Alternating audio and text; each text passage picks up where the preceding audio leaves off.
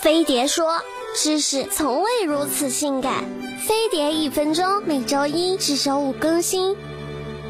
一到冬天，闺蜜的手脚就冰得跟石头一样，还总找我暖手。哼，愚蠢的人类，你都不知道有很多方法可以让手脚变得暖暖的吗？有些衣服厚，但保暖性很差。羽绒服含绒越多越蓬松，用手搓一下，里面都是羽毛干子的，可别买。另外，珊瑚绒也是不错的选择呢。二，衣服鞋子穿的太紧，血液循环不好，手脚也会凉凉的。大冬天的，还是收起你的塑身衣、紧身裤，重新挤出是保暖的秋裤军吧。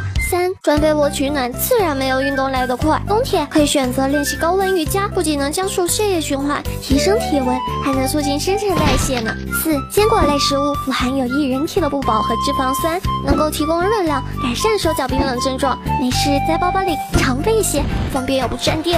五，不要以为手脚冰冷是小事，冷到麻木、刺痛，甚至变得苍白或青紫，这种情况要及时检查，因为糖尿病、神经损伤、雷诺综合症也可能出现这种症状呢。一到冬天，我可是有一件必备的神器 ——USB 电热手套。USB 接口通过电脑充电宝来充电，手套背部有碳纤维电热片，会发热，使用起来既安全又方便。